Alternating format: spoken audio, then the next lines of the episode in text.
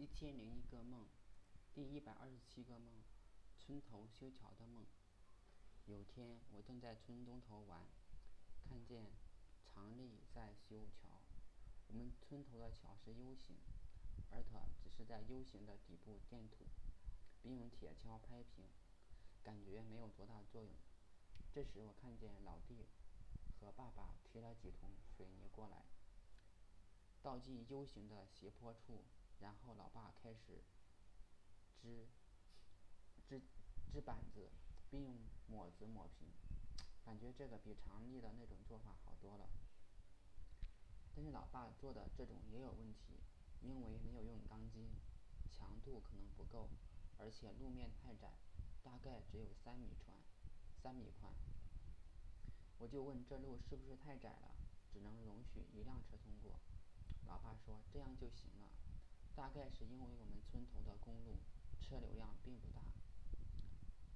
后来我跟小芳往双苗方向走去，走到小梁庄的时候，看到路边不知谁掉了一部苹果手机，大概是村民的。小芳拿起手机准备离开，我说苹果手机都有锁，你拿走也没用。后来他又放回去，我们两个继续往北走，走到村后边时候。发现路两边种了很多树，不知是桃树还是樱花树，反正满树都是粉色的花，看起来美极了。我感叹好几年没有回来，没想到家乡现在变得这样美。想拿出手机拍照，却发现没有带手机，甚为可惜。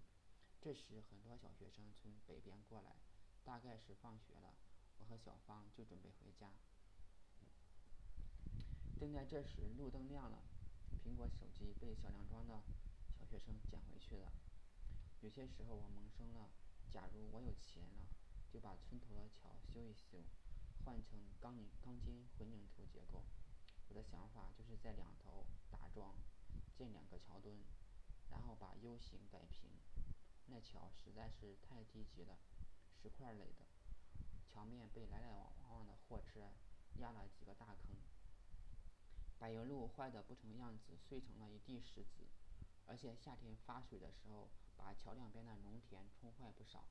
而且昨天打电话给老爸，聊起农村生活的艰难，经常是大旱造成欠收甚至绝收，因为我们那里的农田基本上没有办法灌溉。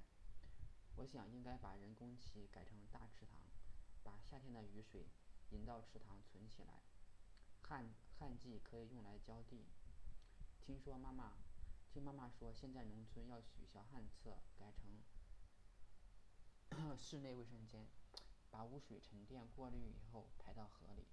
不知是政府出钱还是村民兑钱，总感觉这样要花不少钱。我非常担心污水排排排放能不能达标。去年回家一次，感觉家乡的变化确实非常大。我到家的时候已经是晚上十点多了。而我几乎找不到我家，我们村和双苗几乎连成了一线，很多村民占用耕地，在路边盖房子，这种情况在农村似乎很普遍，怎么也管不住。